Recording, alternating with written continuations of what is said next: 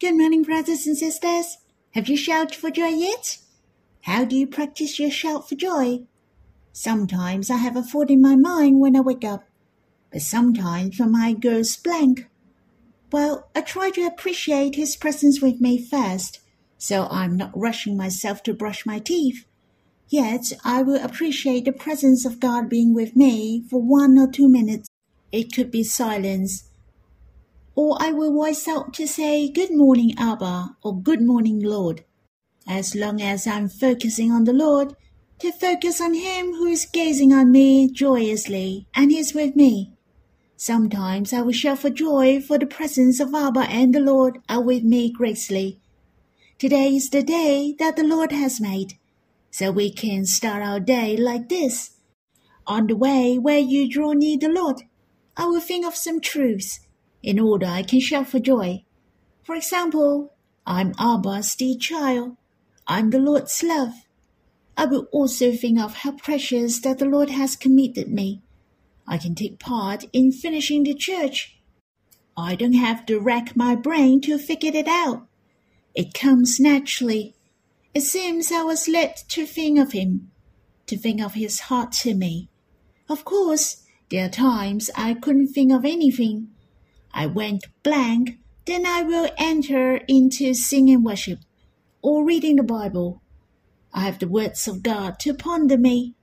I know from the experience of exercising my faith and ignore those feelings or the situation.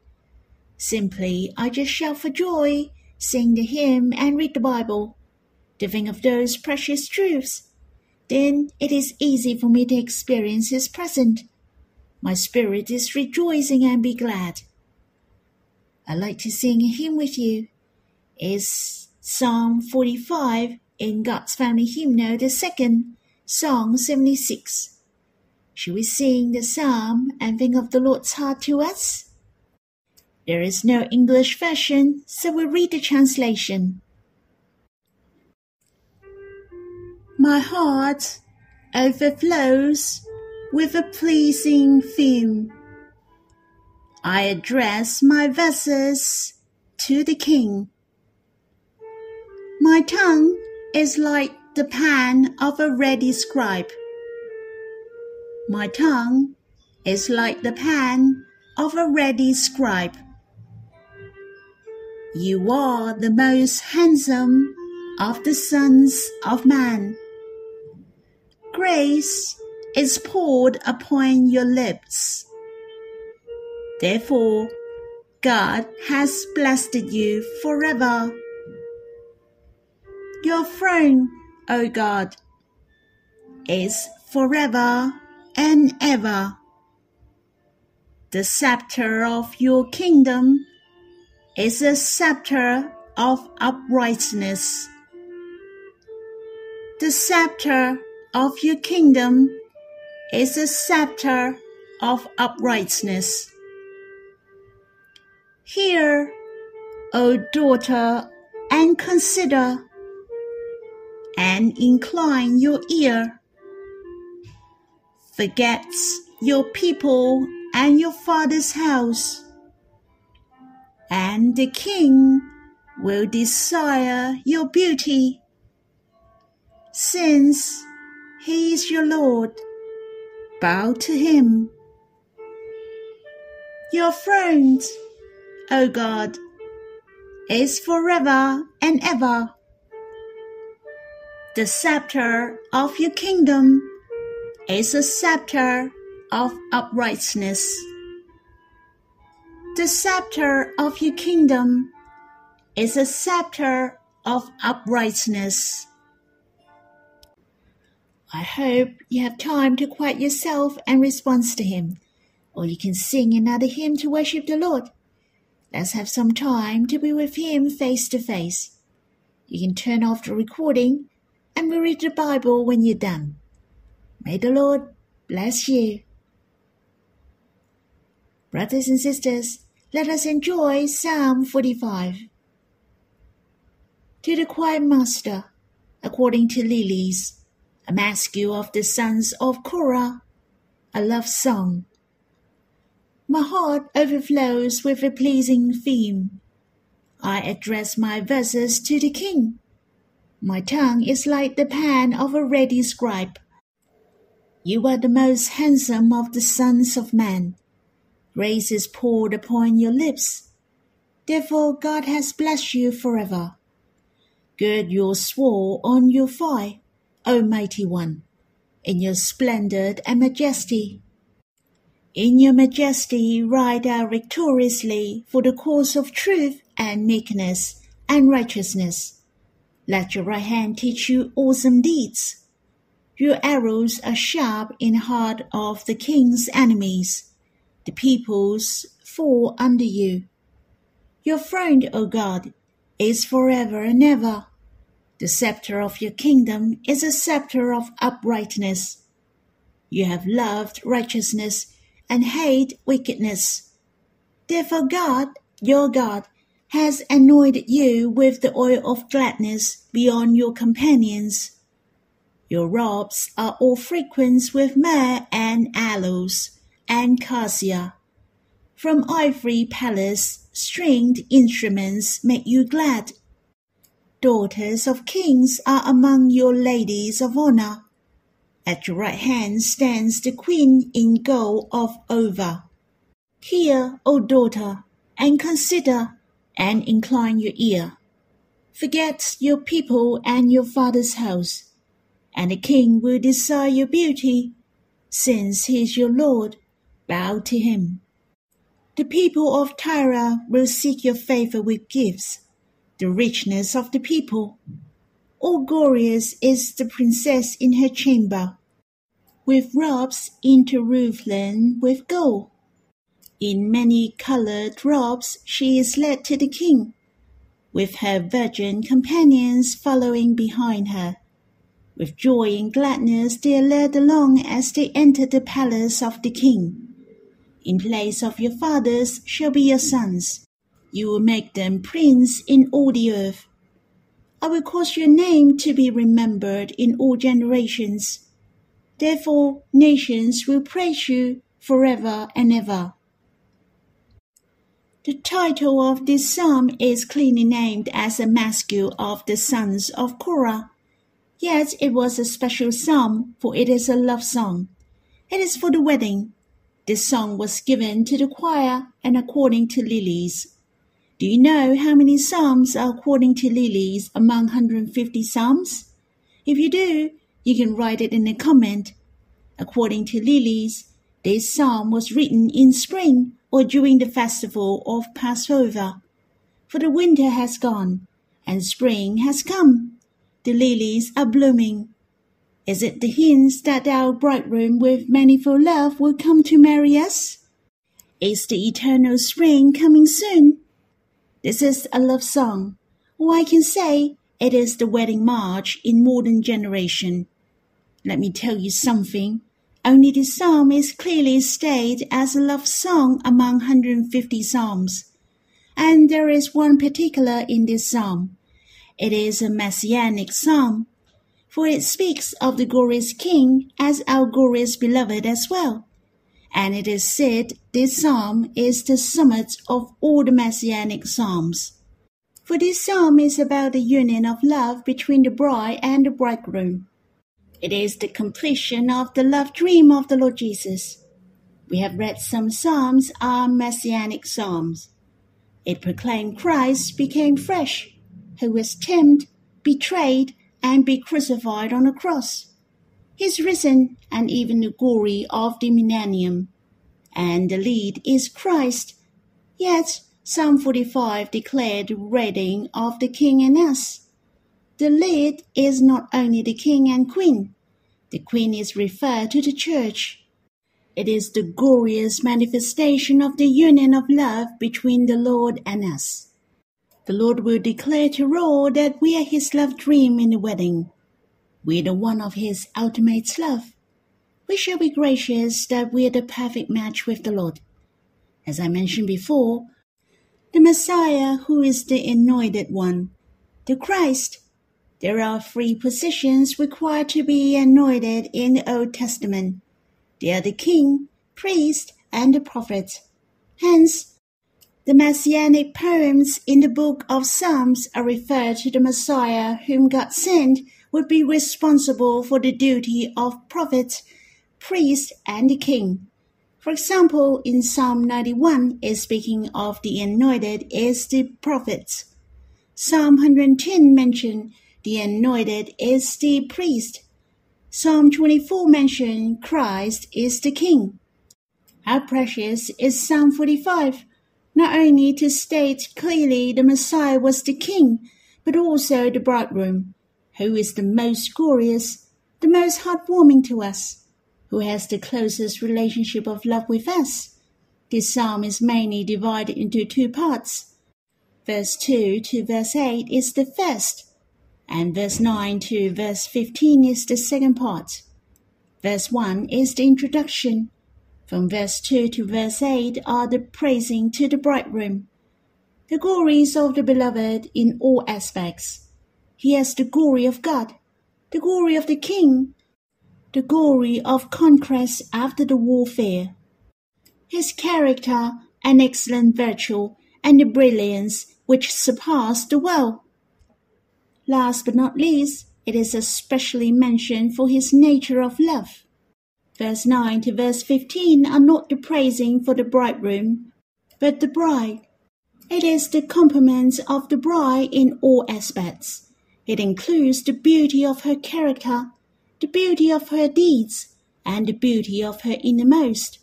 It especially focuses on her steadfast heart to the king. The conclusion is verse 16 and verse 17. I remembered brother Daniel mentioned before in Psalm 45 and the whole book of Ruth speaking of our destination and resting place of our spirits.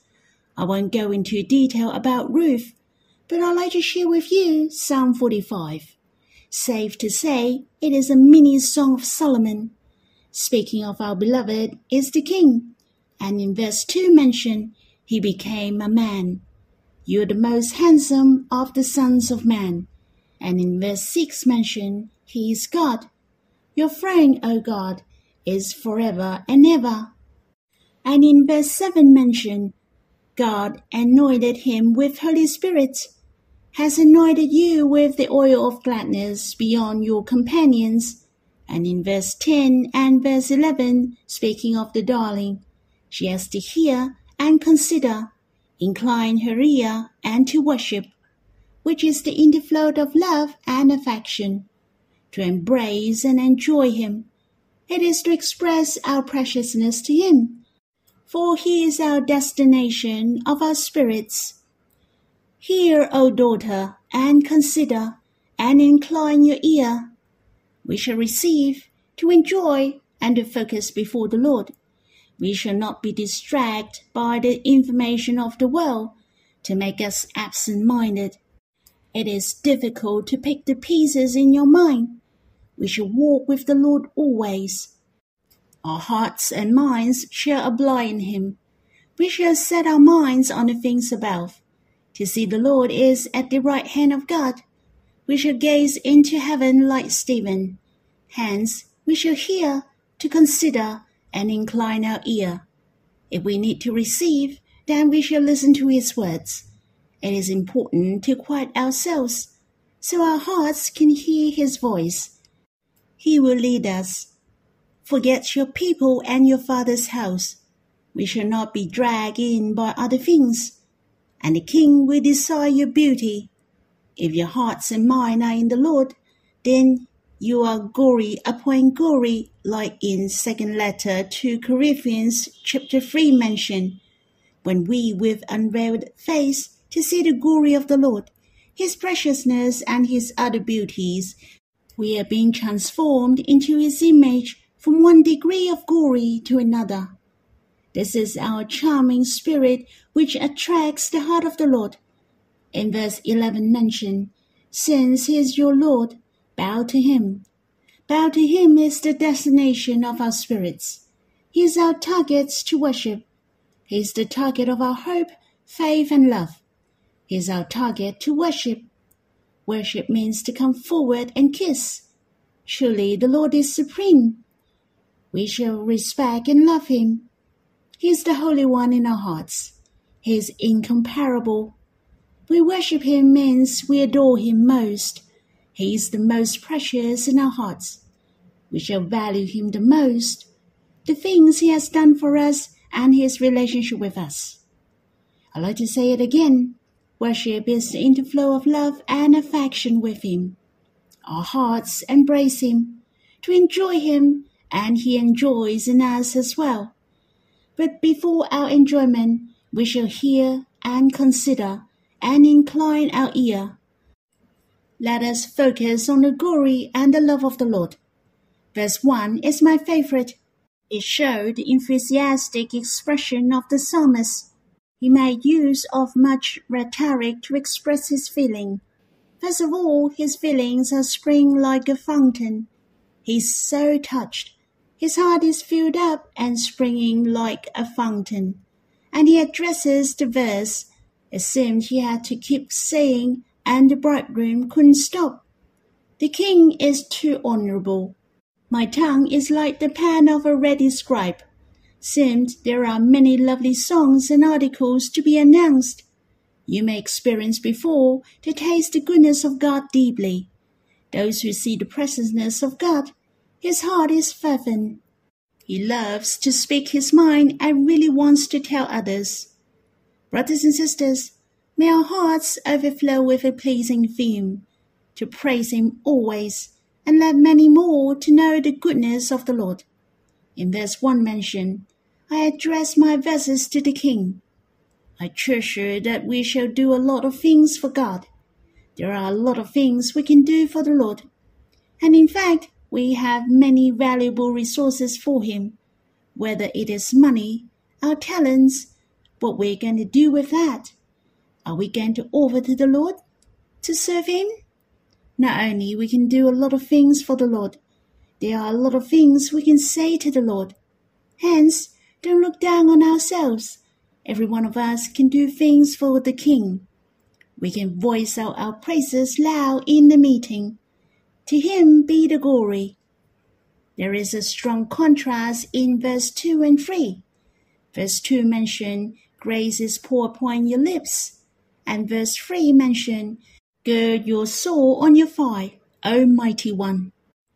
The words of the Lord are our comfort and support. Not only he encourages us and can strengthen us, his words can overcome the enemies. Gird his soul on his thigh. The Lord Himself is filled with the words of God. His words are more powerful and efficient than a two edged sword. That means the words of God is the comfort, encouragement, and attainment for men. The words of God are also the weapon in the spiritual battle, for the confrontation with the enemies, to deal with their lies. Even the thoughts of man are revealed. The words of God are very important. It is essential to comfort, to encourage, and shine upon the world. And we do need the words of God to distinguish the works of the enemies. How precious! Our Lord has grace upon his lips, gird his sword on his thigh. The glorious Lord, may we come to him, for his words have a great influence on our spirits. We shall trust in his words in our life ministry, and even to deal with the enemies. Of course, the most important is He will speak to us the words of grace. We shall not miss the good portion that Mary gained. Now we can sit at the Lord's feet and listen to His words always. Surely we can enjoy this blessing. In verse 6, Your throne, O God, is forever and ever. The scepter of your kingdom is a scepter of uprightness. As we know from the, the letter to Hebrews, this verse is referred to Jesus. Hence, this is one of the reasons this psalm is named as Messianic Psalm. There is not a lot of verse which directly addresses Jesus as God. This verse is one of the example. But of the Son he says, Your throne, O God, is forever and ever. The scepter of uprightness is the scepter of your kingdom. It has quoted the verse in Psalm 45, verse 6 You see, for the Israelites who claimed a king as God, if it is not true, then it is blasphemy, and that person shall be stoned. And it is difficult for Jewish to imagine how a king is addressed as God, and it is written in the Bible, for they didn't understand it referred to Jesus who became a man for us forever. It refers to his kingdom. The kingdom of man is only a blink of an eye. It is impossible to last forever. How can a country be long lasting and last forever? There is none. It will be gone. The dominion does not last long, but the kingdom of God is forever. The throne of Christ is forever. A thought of He has transferred us to the kingdom of His beloved Son. A thought of us sitting on the throne with the Lord and reigning with Him. Hence, this verse mentioned, Your throne, O God, is forever and ever. The scepter of your kingdom is a scepter of uprightness. In fact, we have a share in it. Yea, how blessed we are! Our eternity is joined with the Lord's forever. We reign with the Lord, and the whole universe will be blessed, for the scepter of his kingdom is upright. In verse 12 to verse 16, as speaking of the process of the whole wedding, there is a time of blessing towards the end of the wedding. In place of your fathers shall be your sons. You will make them prince in all the earth. Hallelujah. We know that this sentence will be fulfilled upon Jesus. That means this sentence will be fulfilled upon the church. It will be fulfilled upon you and me. We should trust in Him wholeheartedly. To love our Lord, to love our bridegroom. The Lord will give us the Holy Spirit without ceasing. We shall bear the fruit of the Holy Spirit. We will have the spiritual offspring. We will be more and more glorious. We are the perfect match with the bridegroom. We're led to the King. With joy and gladness, we're led along. We shall enter into the palace to dwell with the Lord forever. Brothers and sisters, we have a beautiful prospect. We shall adorn ourselves and wait for his coming. I don't want to wait until he crowns me, then I'm beautiful. I like to gain the heart of the Lord. I like to get the King to decide my beauty in our present life. Brothers and sisters, may every one of us love Him and worship Him wholeheartedly on earth. To worship Him, let us go to our spiritual destination by this key. I hope you have time to quiet yourself and draw near Him. May the Lord bless you.